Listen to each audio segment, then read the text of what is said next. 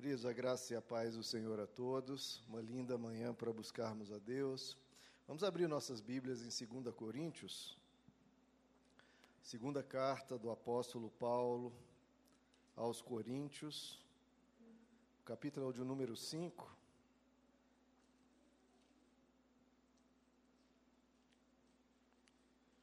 Segunda Coríntios, capítulo 5. Vou ler apenas dois versos. Verso 14 e o verso 15, que nos diz assim, versos belíssimos, né, queridos? 2 Coríntios 5, 14.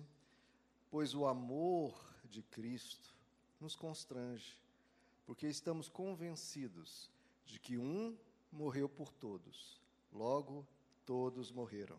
E ele morreu por todos para que aqueles que vivem já não vivam mais para si mesmo, mas para aquele que por eles morreu e ressuscitou.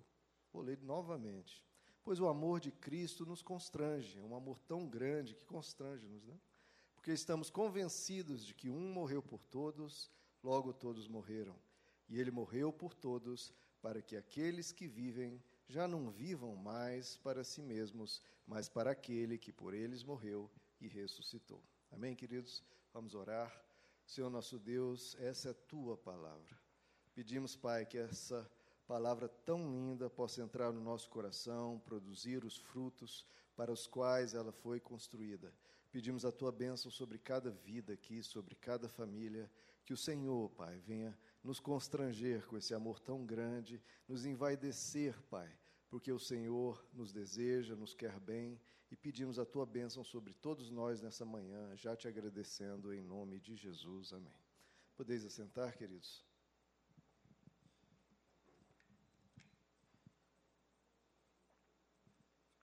Irmãos, hoje eu queria comentar com vocês, responder quatro perguntas, né? Tudo envolvido sobre o poder que o Evangelho tem de moldar as nossas vidas, de colocar nossas vidas numa nova forma de pensar, uma nova forma de viver, uma nova estrutura. Porque se nós viemos a Cristo e ouvimos a Sua palavra, isso é para mudar algo em nós. E mudar o quê? Senão a nossa vida. E o Evangelho propõe-se a mudar a nossa vida inteira. Então, vamos falar sobre uma vida que é moldada pelo Evangelho, que é transformada pelo Evangelho, é transformado o estilo de viver da pessoa segundo o Evangelho. Eu quero responder quatro perguntas, basicamente, de forma rápida, claro. O que é o Evangelho? Claro, se vamos falar de uma vida moldada pelo Evangelho, precisamos saber o que é o Evangelho. Segundo, o Evangelho molda uma vida ou não? Porque se o Evangelho molda, então a gente tem que mostrar que molda. Terceiro, como uma vida moldada pelo Evangelho se parece. E, por fim, como o Evangelho muda e molda nossas vidas. Começando então pela primeira pergunta: o que é o Evangelho? O que é o Evangelho do nosso Senhor Jesus Cristo? Bom, a própria palavra Evangelho já diz o que é. A palavra do grego Evangelho, Evangelion, quer dizer uma boa notícia. Isso é o que a palavra Evangelho significa: é uma boa notícia. Que boa notícia? Que Deus veio em carne, veio na forma de um ser humano, para pagar pelos todos os pecados da humanidade, então nos libertar de toda culpa, de todo medo e oferece um perdão gratuito. Deus ofereceu um perdão a nós. Tudo que nós tivermos feito de errado, Ele assumiu a culpa e diz: vocês agora estão perdoados, porque eu paguei qualquer demanda, qualquer cobrança que possa ter sobre vocês, eu paguei. Essa é a boa notícia. Ou seja, Jesus abriu, escancarou as portas dos céus e dizem: vocês estão convidados a entrar sem exigências, sem cobranças, sem medo, porque eu paguei o preço para ter vocês comigo, eu lhes perdoo gratuitamente. Então, essa é a notícia. E é muito importante nós sabermos disso, porque é uma confusão. Porque muitas vezes as pessoas entendem o Evangelho como um conjunto de regras, regras a serem cumpridas. O que, que são regras? Regras são exigências sobre o que você deve realizar, o que é requerido de você. Você precisa realizar tal coisa. Isso é uma regra. Notícia não, notícia é algo já relativo ao passado. É, regra é algo que você tem que fazer no futuro. Notícia é algo que já aconteceu. Ou seja, já foi realizado. Realizado o quê? Que Jesus, por amor e no nosso lugar, já realizou a obra da cruz, já se entregou por nós, já cumpriu por nós todas as regras e nos deu a salvação. Já está, como ele mesmo berrou da cruz, está consumado, está realizado, está feito. Tudo o que precisava ser feito, eu fiz, está feito, está consumado, está realizado. E aí o que nós temos que fazer é reagir a essa notícia que chegou até nós. Então o Evangelho não é, ah, isso é o que você precisa fazer para chegar até Deus. Não. É, o Evangelho é, isso é o que foi feito por Deus para Ele chegar até nós. O que Ele fez, não nós, o que Ele fez por nós para Ele chegar até nós. É sempre Ele fazendo, Ele nos alcançando. A Bíblia diz que aquilo que nós não conseguíamos fazer, Ele veio e fez em nosso lugar. A palavra de Deus nos diz em Colossenses 2: Ele cancelou o escrito de dívida. Ou seja, todo ser humano na face da terra tem um, uma dívida. Ou seja, tudo de errado que você já fez, que você faz, você fará, há um escrito de dívida diante de Deus. E, a Bíblia diz que na cruz ele cancelou esse escrito de dívida, que consistia em ordenanças que foram quebradas por nós e que nos era contrária. E a Bíblia diz: ele a removeu e pregou na cruz. Então não somos nós que realizamos, é ele que já fez. Não somos nós que nos conectamos a ele, é ele que se conecta conosco. O que cabe a nós é apenas está tudo feito, está tudo pago, está tudo realizado. O que nos cabe é escancarar nosso coração, abrir o nosso coração para Deus, aceitar esse perdão, se entregar a Ele e descansar. Descansar na graça de Deus e dizer: Senhor, sim, eu creio nessa obra, eu creio no teu amor e eu quero viver esse amor todos os dias. O que você fez por mim, eu quero viver. Eu quero agora caminhar nessa paz, quero caminhar contigo, porque o Senhor veio se conectar comigo, agora eu quero viver essa conexão. Eu quero viver essa intimidade, esse relacionamento, porque o Senhor me resgatou, o Senhor me perdoou. As, as, muitas religiões dizem: ai de você se você não conseguir cumprir tudo que Deus manda. O Evangelho não. É gratidão e paz, porque já está feito, ele já fez. Nós só precisamos receber esse perdão e descansar. A Bíblia diz que aquele que não conheceu o pecado foi feito pecado. Então, ele não tinha nenhum pecado, mas foi condenado como pecador para que nós fôssemos feitos justiça de Deus. Então, ele foi no nosso lugar e nós ficamos no lugar dele como justos. Justos, perdoados e agraciados com Deus com vida eterna, com paz, com descanso. Por que, que muitas pessoas não têm esse descanso, essa paz tranquila? Está tudo feito, está tudo consumado, Deus já fez tudo. Porque precisam crer nessa boa notícia. Não adianta você ter uma notícia, que é o que acontece no Evangelho, que você tem um pai multibilionário que você não tinha direito a essa herança, por diversos fatores, ele resolveu te adotar e dizer: essa herança é sua. E agora o que a gente precisa fazer para ter essa certeza e para descansar? Crer. Crer que Ele fez isso, crer que isso é nosso e viver agora sabendo-se perdoado, sabendo-se em paz, porque Ele fez. Está feito. O que mais Ele pode fazer por nós? Além de dar a própria vida, Deus morrendo por nós. Não tem mais o que Ele possa fazer. Agora é nós recebermos e descansarmos. A Bíblia nos diz, que é um dos textos mais célebres sobre a nossa salvação. Pela graça sois salvos, por meio da fé. Então, como é que você vai para a eternidade? Como é que você vai ter vida eterna? Como é que você vai para junto de Deus? É pela graça. Não é nada que você precisa fazer. Pela graça sois salvos. E como é que você vive isso? Por meio da fé. E, e para deixar bem claro, ele diz: Isso não vem de vós. Essa salvação não vem de você, não vem, não vem de vós, é dom de Deus, é algo que Deus te dá. E ainda para enfatizar novamente, ele diz: não é por obras, para que ninguém se glorie, para que ninguém se ache melhor que ninguém. Não, não vem por obras, não vem de nós. É Deus que nos dá gratuitamente. Está aqui o perdão, está aqui a vida eterna, está aqui os céus para vocês viverem comigo.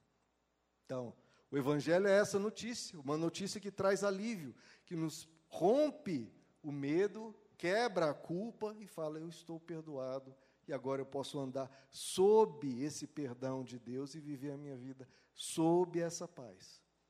O Evangelho tem que tirar o peso, tem que tirar a culpa, tem que tirar o fardo, porque é uma notícia. Eu sempre falo aqui e repito: se alguém acha o Evangelho de Deus pesado, então não está vivendo o Evangelho. Está vivendo regras, está vivendo religiosidade. Porque, como eu disse, o Evangelho não são regras. Se alguém acha né? Ah, está muito pesado viver essa religião, então você está vivendo realmente uma religião e não o Evangelho. Porque Jesus disse expressamente: o meu fardo é leve. Vocês podem descansar, vocês podem ter essa paz superabundante. Nós somos amados, e porque somos amados, e a Bíblia diz que o amor cobre multidão de pecados, porque Ele nos amou e nos ama, Ele cobre a multidão dos nossos pecados e nos oferece essa paz. No Evangelho, queridos, a gente tem que ter essa admiração maravilhosa por Deus, esse, esse de ficar maravilhado diante do amor que Ele demonstrou por nós, o que Ele fez por nós, que nós mesmos não teríamos coragem, talvez, de fazer por Ele, Ele fez por nós. Diante dessa graça, diante dessa bondade, nós temos que ficar maravilhados. Ter essa admiração por Deus.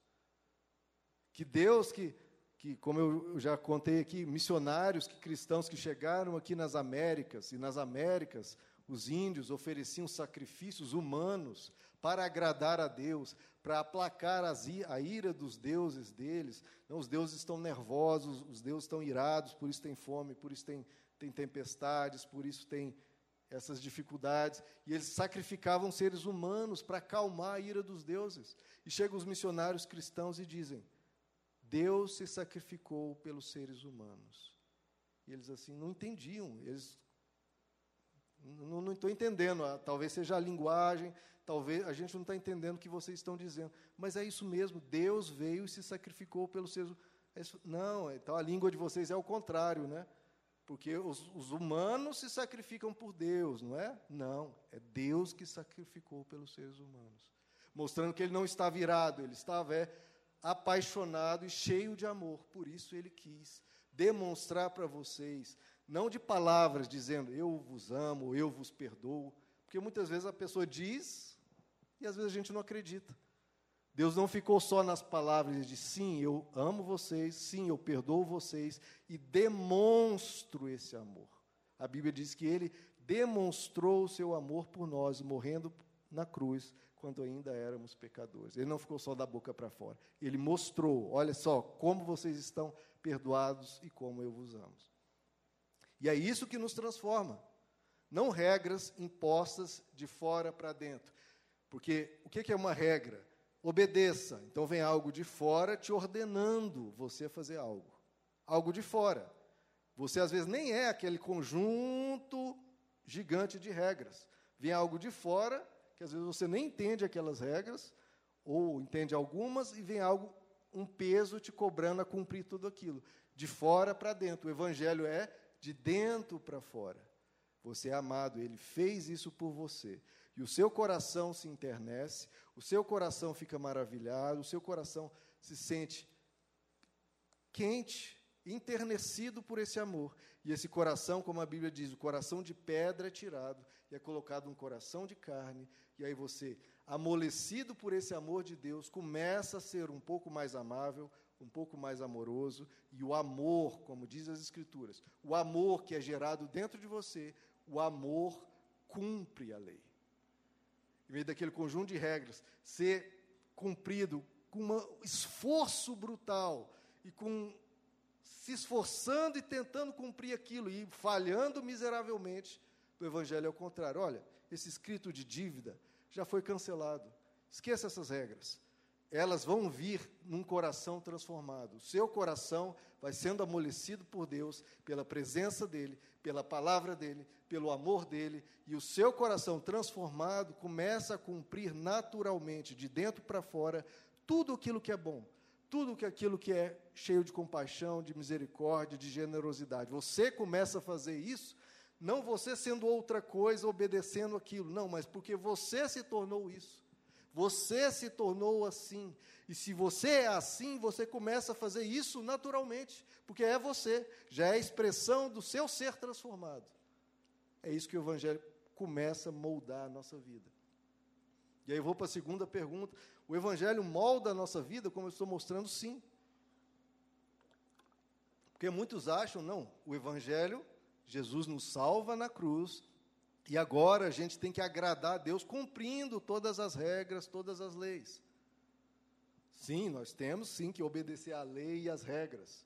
Só que não elas se impondo sobre nós, mas nós, pela graça, mudados pelo que Deus fez na cruz, nós vamos começar a seguir isso naturalmente, não por uma lembrança, mas por algo que brota de nós. E por um exemplo. Deixa eu dar um exemplo aqui real que aconteceu no, numa emissora. É uma jornalista novata, né, tava, cometeu um erro gravíssimo lá na emissora, uma rede de TV. Aquele tipo de erro que não apenas gera demissão, tipo de erro que acaba com a carreira dela para sempre. Aquele erro tão, tão severo, tão violento, que ninguém mais a contrataria. Ela não apenas perderia o emprego, mas ninguém mais a contrataria, porque todo mundo, ah, essa é aquela que fez, aqui, aqui não, vai que faz aqui, aqui o que fez lá, um erro que acabava com a carreira dela. Só que ela tinha um chefe renomado, grande credibilidade, um nome na área, e ele interveio e assumiu a culpa por aquela novata e disse: Não, eu não a treinei como deveria, eu não a preparei. A culpa não é dela, a culpa é minha. Eu deveria ter, não deveria ter colocado ela nessa função, ela ainda não estava pronta. Enfim, assumiu a culpa, culpa todinha dela. Com isso, aquela pessoa que tinha renome, que era é, conhecida como tudo que ele fazia funcionava, ele era conhecido, e tudo que ele faz é bom, tudo que ele faz funciona, ele perdeu credibilidade, já ficou manchado a carreira dele por causa que ele assumiu toda aquela culpa e perdeu credibilidade. E ela manteve o emprego. E a carreira dela pôde continuar. E ela depois foi falar com esse chefe. Olha, chefe, eu fiquei admirada com o que você fez.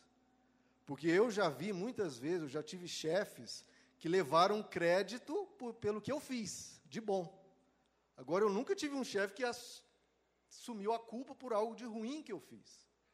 Porque a natureza humana é assim, né, queridos? Os que estão acima geralmente aproveitam dos de baixo. Quando os de baixo fazem coisas certas, eles dizem: Ah, fui eu, a ideia foi minha. Né? Eles que querem levar o crédito e serem promovidos, às vezes, por ideias e por coisas boas feitas pelas pessoas de baixo. Agora, quando as pessoas de baixo fazem algo errado, ou quando eles mesmos, os chefes, fazem algo errado, aí a culpa vai para o pessoal de baixo. Ou seja, o que é de bom é o chefe, o que é de ruim, o pessoal de baixo. Essa é a natureza humana, em geral é assim. E ela falou para esse chefe: Olha, eu nunca vi na minha vida isso acontecer antes. E ela ficou insistindo: Por que, que você fez isso? Por que, que você fez isso? Pensou, talvez, talvez né, tenha pensado: será que ele tem algum interesse em mim? Né? Será que é alguma coisa, um assédio que ele vai tentar depois? Ou algo, né? enfim. Aí, portanto, de tanto ela insistir, ele não queria dizer, mas de tanto ela insistir, ela falou: Olha, chefe falou: Olha, eu não queria dizer, não estou querendo que você né, acha que eu estou me querendo passar por melhor que ninguém. Eu não queria dizer, mas como você insiste, é que eu sou cristão. Eu sou cristão. E a minha vida toda é baseada em alguém que assumiu a culpa por mim. E isso tende a moldar a forma que eu vivo a vida. Deus assumiu a culpa no meu lugar. Então, quando eu vi aquilo acontecendo, eu não tive outra alternativa senão fazer o que Cristo fez por mim. O que esse chefe fez, tem alguma regra prescrevendo isso? Olha, você tem que assumir a culpa de ninguém. Não, não tem nenhuma regra sobre isso. Só que a graça de Deus, o amor de Deus, nos constrange, como nós lemos no, início. O amor de Deus nos constrange. Ele me amou assim. Eu não posso me negar a viver algo que eu recebi de tanta profundidade, de tanta quantidade, e eu não poder fazer o mesmo. O que ele fez por mim é aquilo que eu baseio minha vida, é aquilo que eu mais admiro, é aquilo que me salva, que me liberta, e eu quero ser assim, porque eu respeito e admiro o que Deus fez por mim. O exemplo do Evangelho nos estimula a ter esse coração. Jesus fez isso, me deixou totalmente embasbacado, admirado, espantado com tanto amor. Jesus fez isso, eu vou fazer igual. Tratar o outro como eu gostaria de ser tratado. Deus me tratou assim, eu vou tratar as pessoas assim. E aí a pessoa faz um bem gratuito. Gratuito, sem cobrar nada da novato, faço um bem gratuito e mais, que eu sou até penalizado por esse bem que eu faço. Porque muitas vezes, queridos, as pessoas fazem o bem, mas porque aquilo né, vai fazer o nome dela crescer, ela vai ser elogiada, ou vai receber talvez algo em troca, fez algo bom, depois essa pessoa por quem ela fez algo bom vai retribuir, etc. Né? Agora, esse bem gratuito e mais, que você é até penalizado, não existe nenhuma regra no mundo que te cobre isso. Agora, o Evangelho não cobra, mas o estímulo que isso nos dá para fazer esse bem gratuito, esse bem desprovido de interesses, e até mesmo um bem que não vale a pena. A novata nunca poderia retribuir, ele perdeu credibilidade, perdeu um monte de coisas. Não vale a pena. Jesus mostrou, valeu a pena, ele foi trucidado. Mas a Bíblia diz que ele olhou para o que ele fez e ficou satisfeito, porque ele olhou aquilo que aconteceria no nosso coração. A gente faz um bem seguindo a Jesus, por isso que ele diz: Você quer me seguir? Quer me seguir? Pense bem, porque você vai, se você quiser me seguir, você vai ter que negar a você mesmo, tomar a sua cruz e me seguir. Porque você vai fazer bens, você vai realizar atos de generosidade que não compensa. Aos olhos humanos, não vale a pena, mas você toma essa cruz, porque você quer ser como aquele que carregou a cruz por nós e morreu numa cruz, e você o segue, negando-se até a você mesmo, em prol, em benefício do outro e por amor, por amor gratuito, sem querer recompensas. A lei, as regras, não te dão motivação, te dão uma direção. Agora, o Evangelho te dá uma direção e te dá uma motivação. Ele fez por mim. A Bíblia diz que Ele nos amou primeiro. Ele nos amou primeiro e nos dá motivação. Sou tão amado, tão amado. Gente, é Deus que me ama. Eu não posso simplesmente virar as costas para esse amor. Eu preciso devolver esse amor e preciso viver esse amor por Deus e pelos outros. Eu preciso viver esse evangelho, que eu fico maravilhado e eu quero viver a maravilha dessa beleza, dessa sublimidade, que eu olho e vejo, é belo. Eu quero isso na minha vida. Eu quero ser assim. Eu quero ser como Ele. Por isso Jesus diz: Eu vim para que vocês tenham vida e vida em abundância. Olhem para a minha vida, vivam igual.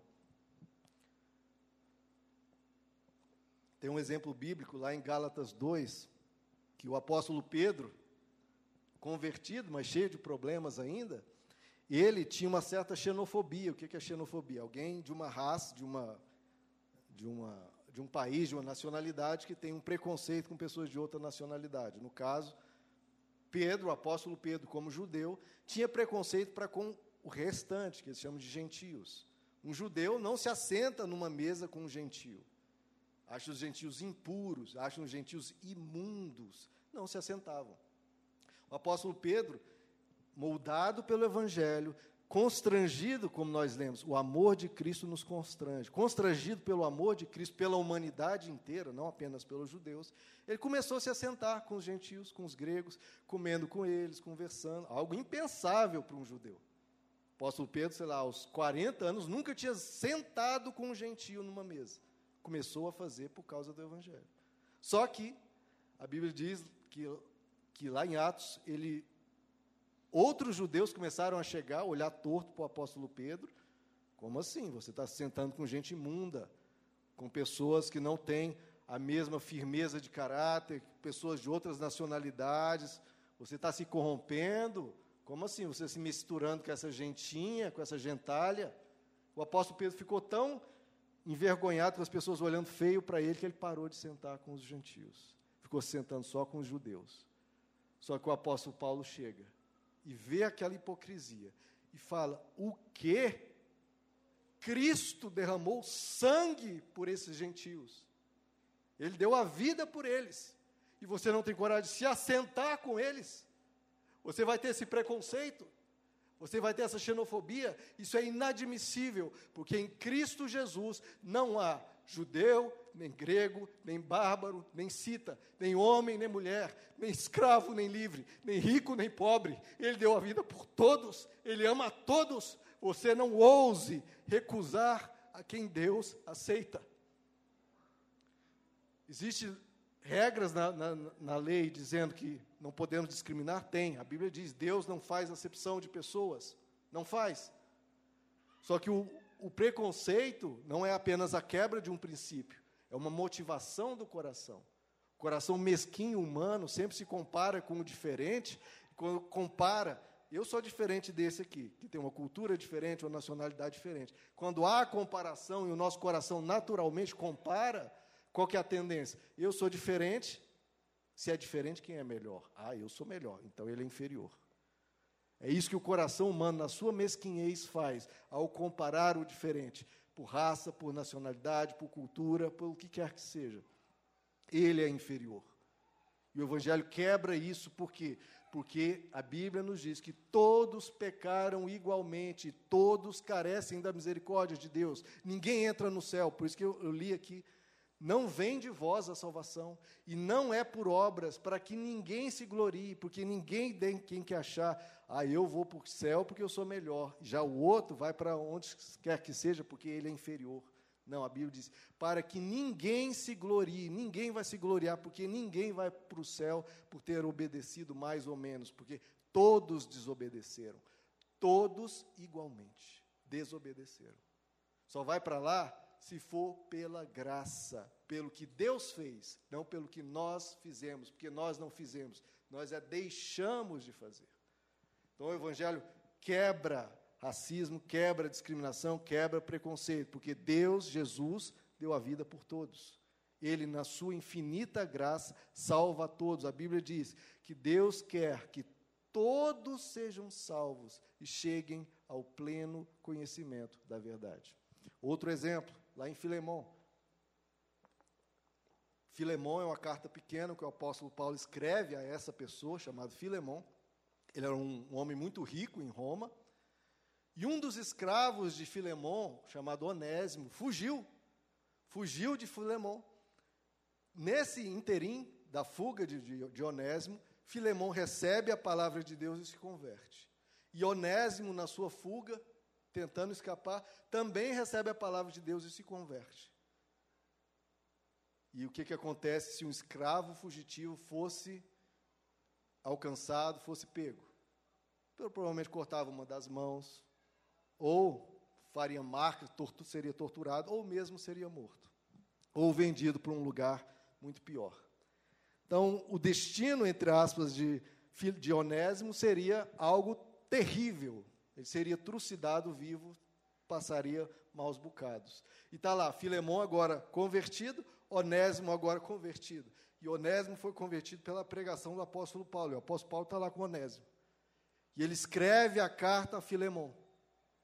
Filemão sabe que Onésimo está lá e ele escreve uma carta. E o apóstolo Paulo diz: Filemão, eu não quero te dar uma ordem. Eu não quero te escrever uma regra. Eu quero que venha o que vier do seu coração. Jesus te libertou da escravidão do pecado. E eu estou aqui com um escravo teu, a qual Jesus também libertou da escravidão. O que é que você vai fazer com Onésimo? Agora saiba disso.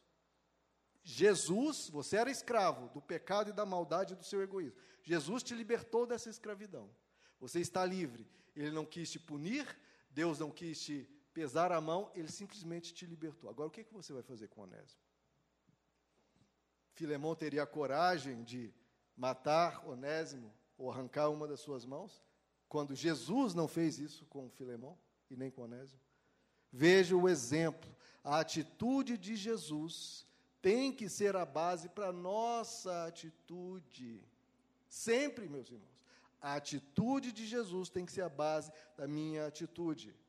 Por que, que lá no Pai Nosso as pessoas esquecem esse trecho do Pai Nosso, que é um trecho que nós oramos quando oramos o Pai Nosso, e é um dos trechos, trechos, trechos mais graves, mas, se nós pensarmos na força desse trecho, é de tremer antes de orar isso. E as pessoas oram, né, às vezes de forma automática, no Pai Nosso. O que, que o, o Pai Nosso diz? Nós oramos. Pai, perdoa as nossas ofensas. Até aí tudo bem, perdoa. Ó oh, Deus, me perdoe. Assim como nós perdoamos a quem nos tem ofendido. Esse é o princípio do Evangelho. Por que, por que eu tenho que perdoar fulano? Você conhece o Evangelho? Você tem que perdoar porque você foi perdoado. É por isso que a gente ora, Pai, me perdoa, mas só me perdoa se eu perdoar quem tiver me ofendido. Olha a gravidade disso. E para ficar bem claro, se você for ler lá no Evangelho de Mateus, a oração do Pai Nosso, ela termina e aí Jesus explica, explica não o Pai Nosso inteiro, ele explica só esse trecho, que é um trecho muito grave, muito importante. Ele explica esse trecho. O único trecho da oração que ele explica. E ele diz, no fim da oração: Pois se não perdoardes os pecados dos outros, o vosso Pai, que está nos céus, não vos perdoará os vossos pecados. Mas, se perdoardes os pecados dos outros, o vosso Pai vos perdoará. Então, por que, que nós perdoamos pessoas? Ah, porque eu fiquei com dó, porque eu compreendi a atitude dele, tudo bem, isso tudo ajuda e tudo isso é bom. Mas porque você carece de perdão. Você que vai cobrar uma dívida, se você é um, um extremo deficitário, você é perdoado da tua dívida, você perdoe a dívida do outro. Porque senão, como é que você quer que a sua dívida seja perdoada se você não perdoa a dívida do outro? Não quer perdoar a dívida do outro? Deus diz: tá bom. Escolha sua mas não cobre de Deus o que você não se recusa a fazer. Então veja como isso, a base do evangelho de um perdão absoluto e total, Deus perdoa totalmente. Se você contabilizar o número de pecados, seja feitos ou seja de omissão, né, que você poderia ter feito um bem e não fez, a quantidade de pecados que nós cometemos ao longo da vida não fica nos milhares, talvez nem nas centenas de milhares, mas talvez milhões. E Deus na cruz perdoou, não de novo com palavras, ah, eu te perdoo. Não, eu pago pelos seus pecados. Eu pago com sangue. Para que ninguém, nem mesmo, nem mesmo o diabo venha te acusar. Você fez isso no passado, você não presta. Jesus, está pago. O que ele fez realmente é grave, é terrível, mas está pago. Por isso que o apóstolo Paulo diz: quem intentará acusação contra os escolhidos de Deus, se é Deus que os justifica? As pessoas, as pessoas não conhecem tanto o Evangelho que quando uma pessoa fica possessa né, de, um, de um espírito demoníaco, e pode acontecer, isso eu já vi acontecer e acontece, não é, não é igual aí no, em alguns lugares, não é uma coisa em massa, né, que um monte daquilo é charlatanismo, mas acontece em casos específicos e graves. E as pessoas ficam com medo. Ai, porque o diabo vai contar as coisas, vai dizer que eu não presto. Como assim? Se quem tentará acusação é Cristo pagou por tudo, está pago. Então, esse perdão de Cristo nos dá paz e nos dá tranquilidade para viver. Em Efésios capítulo 5, um outro exemplo, como o evangelho tem que nos estimular a um viver diferente. Aí para relacionamentos. Para relacionamentos, o que, que o apóstolo Paulo diz? Maridos, olha aí, maridos.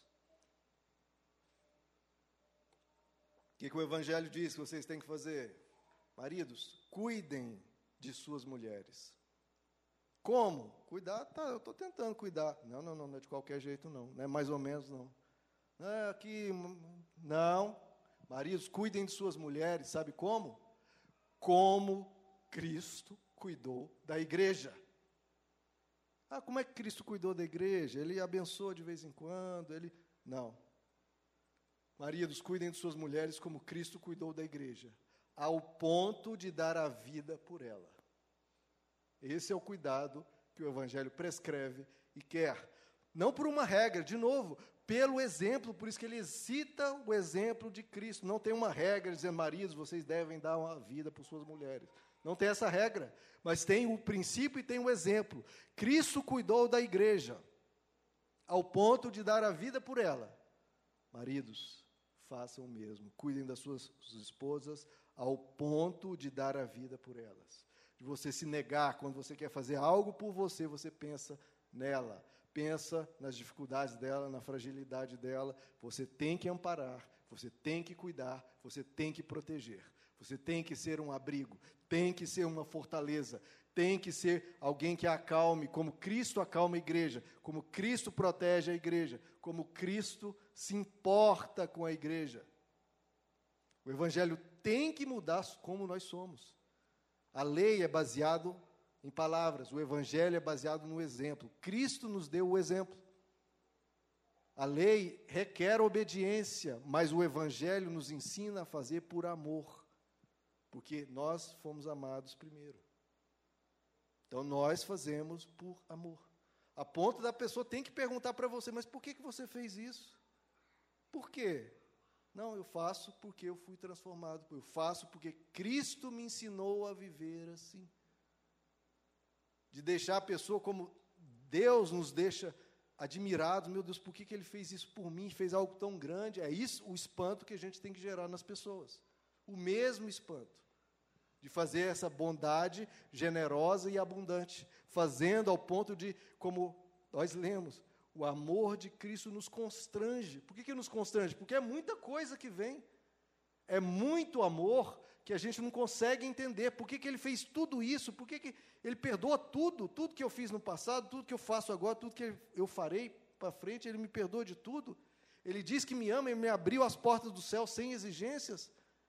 Ele faz tudo isso por mim, me abençoa, cuida de mim, se importa, me ama e dá a vida por mim, derrama sangue por mim. Meu Deus, o que, que é isso? Pois é, é esse mesmo espanto que a gente tem que gerar nas pessoas, fazendo tanto bem, tanto bem, tanto bem. O bem não como exceção, mas o bem como aquilo que vai sendo produzido o tempo todo, o tempo todo, o tempo todo. Então, o sacrifício de Cristo na cruz tem implicações práticas em tudo que fazemos, em tudo que falamos, em tudo que pensamos. Temos que ser isso. Por isso que os cristãos não tinham esse nome. Eles eram chamados, se você for ler nas Escrituras no início, eles eram chamados de os do caminho, ou então os da seita dos nazarenos. Só que lá em Antioquia, eles começaram a ser chamados de cristãos. Por quê? Porque eles se pareciam tanto com Cristo é Cristo para lá, Cristo para cá, viviam como Cristo. Não, estou te servindo por causa de Cristo. Eu estou te perdoando por causa de Cristo. Eu estou te sendo generoso para com você por causa de Cristo. Estou te perdoando isso por causa de Cristo. Falava tanto de Cristo e vivia como Cristo que eles começaram a ser chamados de, ah, esses aí são cristãos. Não foram eles que se auto-intitularam, as pessoas de fora olhavam para eles e falavam: vocês se parecem com Cristo. Vocês se parecem com Cristo. Então, queridos, é nós nos colocarmos no lugar do outro, nós fazermos o bem sempre, porque o amor de Cristo nos constrange. Porque estamos convencidos, olha a palavra forte que ele usa nesse texto, estamos convencidos de que um morreu por todos, Cristo morreu por todos. Agora, ele morreu para que os que vivem já não vivam mais para si mesmos, só pensando no próprio umbigo, só pensando em si, não, ele morreu para que os que vivem não vivam mais para si mesmo, mas para que mas por aquele que por eles morreu e ressuscitou. Então o evangelho quer de nós uma mudança, mas uma mudança não apenas nas nossas atitudes, mas uma mudança até no nosso coração. Nós temos um coração transformado. Eu faço não por uma exigência, não por uma cobrança ou por medo de Deus. Eu faço porque eu fui convencido. Eu fui convencido. Eu olhei para ele e falei: é assim que eu quero ser. É isso que eu quero viver. Eu quero esse produto do coração de Deus fluindo através de mim. Porque, queridos, as pessoas precisam ver esse exemplo, ver mais Cristo através de nós. Ao nos olhar, ver algo diferente sendo produzido por um coração novo, um coração transformado. A Bíblia nos diz que a graça de Deus, o que Deus fez na cruz, nos ajuda a renunciar à maldade. Ajuda como a renunciar à maldade? Porque nós olhamos o que ele fez e se Cristo fez isso por mim, eu não posso viver minha vida mais da mesma maneira. Existem aqueles casos né, das pessoas que passam por uma experiência de quase morte, né, ou uma pessoa que quase morre, tem um acidente de carro gravíssimo, o carro fica todo em pedaços e a pessoa so, sobrevive assim por milagre. A pessoa muda, né? ou a pessoa tem um câncer muito muito agressivo, a pessoa sobrevive, o médico diz, você tem uma semana ou duas, um mês de vida, a pessoa sobrevive. Todas as pessoas dizem que a vida dela muda, porque ela passa a dar valor na vida, passa a dar valor nas pessoas, porque viu as pessoas chorando, viu as pessoas desesperadas, viu que ela perderia a vida, não viveria mais. Ou pessoas que têm experiência de quase morte, né, aquelas pessoas que ficam em coma e têm visões, a vida dela muda completamente, porque ela viu-se diante da morte, viu que ela tinha que parar de gastar a vida dela com futilidades, com idiotices, ou gastar a vida dela só pensando nela mesma. Ou gastar a vida dela, às vezes, fazendo coisas ruins, ou deixando de fazer coisas boas. A pessoa, quando tem esse impacto da morte, a pessoa acorda e diz: Gente, o que eu estou fazendo com a minha vida? O que, que é isso? Eu não posso viver da mesma maneira. Eu tenho eu acordei agora com o impacto da morte que veio sobre mim, eu acordei. E a pessoa vive diferente. E queridos, esse é o impacto da cruz. Só que quem ficou à beira da morte não foi, fomos nós, foi Deus que nem ficou à beira da morte, ele morreu. E quando a gente olha a morte de Jesus na cruz, a gente tem que acordar e falar: eu preciso viver minha vida diferente. Porque foi Deus que morreu por mim. A Bíblia diz: nós fomos comprados por um alto preço. Deus não nos comprou, não foi com ouro e com prata, Ele nos comprou com o seu próprio sangue. E se Ele fez isso por nós, acreditando que eu poderia ser, seria, ser diferente, eu preciso ser diferente. Jesus Cristo morreu por mim e por você, acreditando que nós poderíamos ser diferentes, crendo que nós agiríamos melhor. Ele não desistiu de nós. Ele acredita em você. Acredita realmente em você. A Bíblia diz que ele nos amou indo para a cruz e nos amou até o fim. Ele acredita em nós. Ele acredita que, olhando para o que ele fez, a gente pode ser transformado.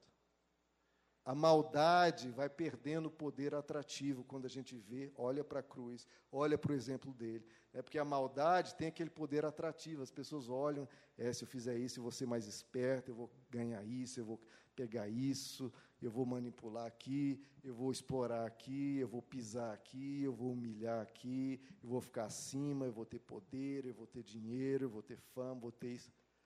Tudo isso, a mente mesquinha humana egoísta, feia, vai querendo manipular, vai querendo tomar. Aí, quando a pessoa olha para a cruz, vê Deus não se importando com nada disso, pelo contrário, o que ele se importava era em fazer o bem e dar às pessoas um sentido de serem amadas. As pessoas perto de Jesus, podia ser pecador que for, se sentia acolhido, se sentia amado.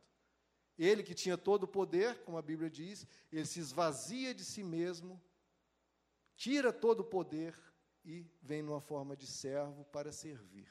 O Deus que serve. E nós que somos servos, queremos ser Deus. Olha como isso é pobre da mentalidade humana. Deus, ele se esvazia do seu poder e vem servir. A gente olha para isso e a maldade começa a perder o poder atrativo. Porque mais atrativo é ver o que o ser mais sublime, poderoso do universo fez.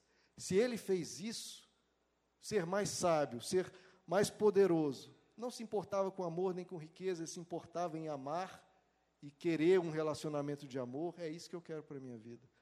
E a maldade e o egoísmo vai perdendo, perdendo seu poder atrativo, e eu vou rejeitar isso, porque eu vejo em tudo isso tolice. Eu vejo tudo isso que matou Jesus, a maldade matou Jesus, e eu não vou estar do lado daquilo que matou aquele que, quem eu admiro.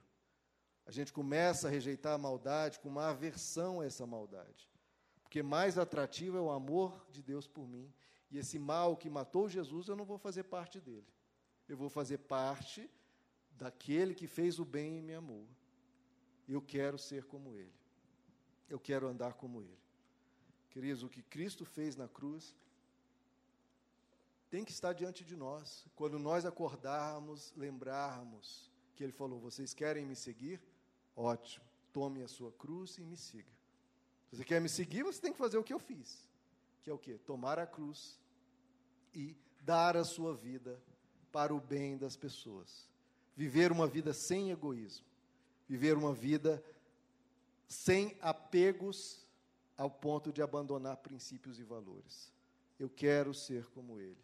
Eu quero ter essa minha vida moldada por esse amor que me constrange. O que é esse constrangimento? Constrange que me envergonha a não responder a esse amor, me envergonha ao ponto de me sentir tão amado que eu preciso responder a esse amor e eu preciso amar.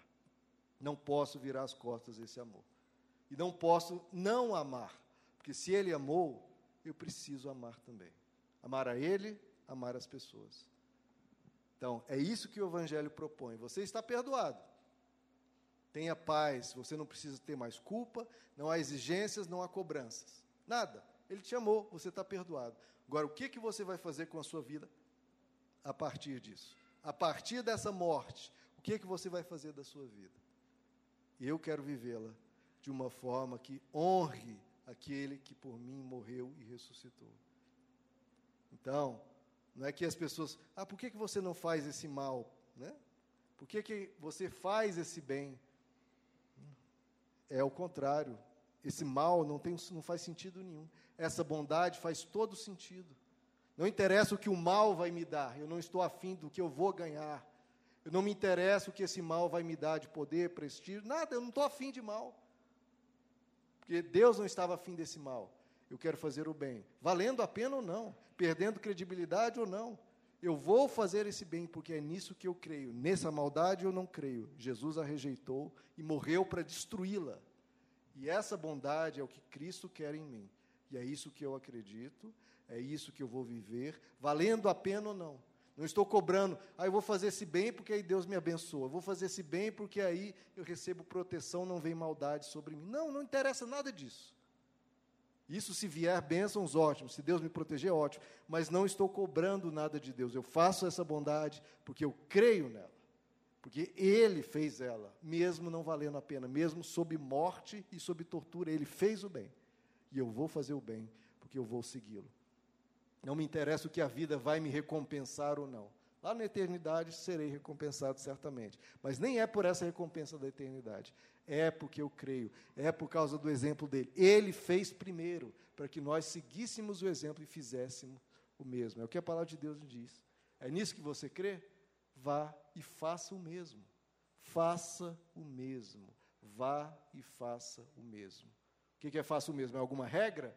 Não, a gente está olhando para ele. Está aqui Jesus. Não estamos lendo um conjunto de princípios, de, de requisições do que é para ser feito. Não, a gente olha para Jesus. E Jesus só fala: olhe para mim. Agora vá e faça o mesmo. Vamos ficar de pé, queridos?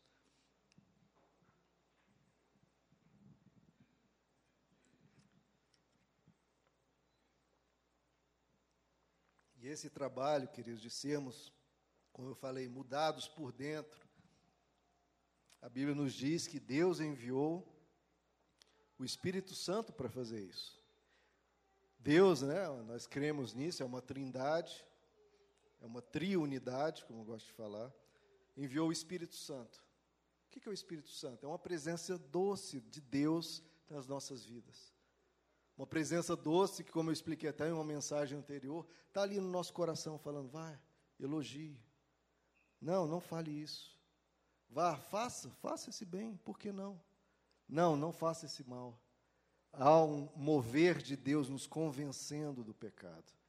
Então, quando a gente olha para Cristo, sim, eu quero ser como Cristo, mas como é que eu vou ser como Cristo? Não se preocupe. Nada é no Evangelho sob pressão, sob cobrança. Não. Você já está perdoado e quem vai te mudar é o Espírito Santo. Apenas queira, apenas queira, apenas deseje, apenas Fique admirado e olhe para Jesus e diga: Eu quero ser como Ele. Eu quero isso para a minha vida. Eu quero ser o marido que cuida da sua esposa como Cristo cuidou da igreja. Eu quero olhar para o diferente como Cristo olhou para o diferente e deu a vida por todos.